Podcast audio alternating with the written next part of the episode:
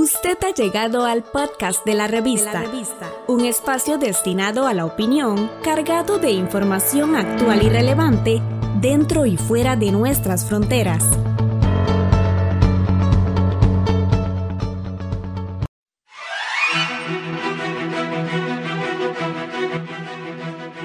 Saludos desde Washington, soy Joconda Tapia y estamos en Conversando con la Voz de América.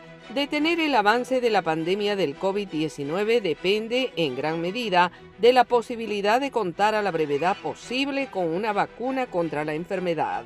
Los esfuerzos son múltiples en todo el mundo y para poner el tema en perspectiva, nuestro colega Anthony Belchi entrevista a Rafael Villasan Juan, director de análisis y desarrollo del Instituto de Salud Global de Barcelona, quien empieza respondiendo a cuándo podrá estar disponible esta vacuna. Bueno, esa es la pregunta del millón, ¿no? Quizás allí en América habéis escuchado que la tendríais para finales de octubre, ¿no? A nosotros eso nos parece eh, imposible, es decir, eh, muy difícil. En estos momentos tenemos una decena, un poco más de una decena de vacunas que están en fases clínicas y tenemos que pensar que las que han llegado a fase 3 tienen una alta probabilidad de salir. Aún y así, cuando hablamos de una alta probabilidad hablamos del 50%, más o menos. Es decir, las que están en sus fases finales de ensayos clínicos, la mitad es probable que puedan caer en el camino, ¿no?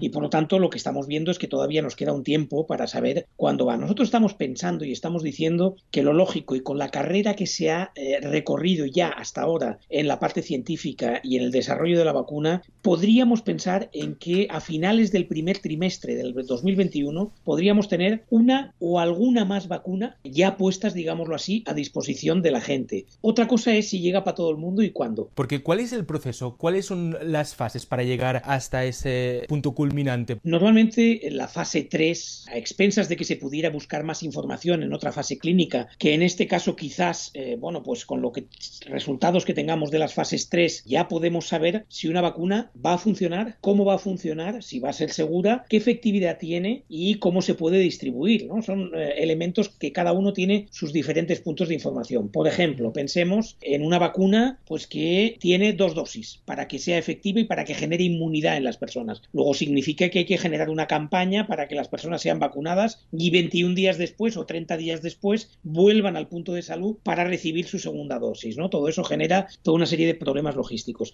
Desde el mismo momento en que una vacuna acaba su fase 3, pasa a proceso regulatorio y normalmente a partir de ahí pasaría a producción. Lo que se está haciendo en estos momentos es producir vacunas que todavía no tenemos reguladas para evitar un periodo de tiempo de producción que alargaría el plazo en el que las vacunas salen. Por eso decimos que ese eh, proceso de producción, que en algunas vacunas que ya están en fase 3 ya se está produciendo, aunque no estén reguladas, se está haciendo a riesgo, eso es lo que haría posible que durante el primer trimestre o a partir del primer trimestre de 2021 tengamos una, dos o tres vacunas. Usted comentaba que serán dos dosis la vacuna del, coronavirus. Bueno, la ración científica es la que se está eh, en estos momentos estudiando en los ensayos clínicos, no es la, la capacidad de generar inmunidad en las personas que la reciben. Es decir, eh, esto para que nos entendamos fácilmente, ¿no? Un medicamento a determinadas dosis produce unos efectos y a dosis más altas produce otros. Entonces, en el mundo de las vacunas, una primera dosis para activar todo el proceso inmunitario y una segunda dosis para reforzar y generar los suficientes anticuerpos, ¿no?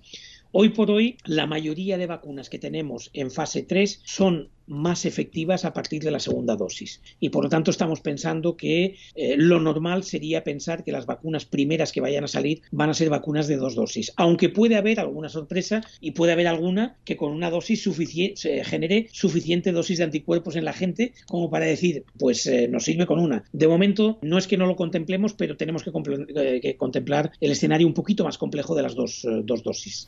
También comentaba que ya los laboratorios están empezando a fabricar esas dosis de vacuna cuando tengan la luz verde de las administraciones, pero ¿es legal fabricar vacunas, fabricar fármacos antes de tener esa aprobación? Vamos a ver, una cuestión es si es habitual y otra si es legal. Legal sí es, en tanto en cuanto no se comercialice hasta que tenga la regulación, ¿no? Y por ejemplo, ahí tenemos en Estados Unidos hay una operación que se llama World Speed, espero que, el, acento no sea muy eh, latinizado, en todo caso es una operación básicamente para producir vacunas, es decir, para producir antes de que se regulen con la finalidad de que en el momento que estén regularizadas, es decir, legalizadas, se puedan vender sin tener que esperar mucho tiempo a que se puedan producir. Era Rafael Villasan Juan, director de análisis y desarrollo del Instituto de Salud Global de Barcelona, poniendo en contexto la preocupación en todo el mundo sobre la vacuna contra el COVID-19. Esto fue Conversando con la Voz de América.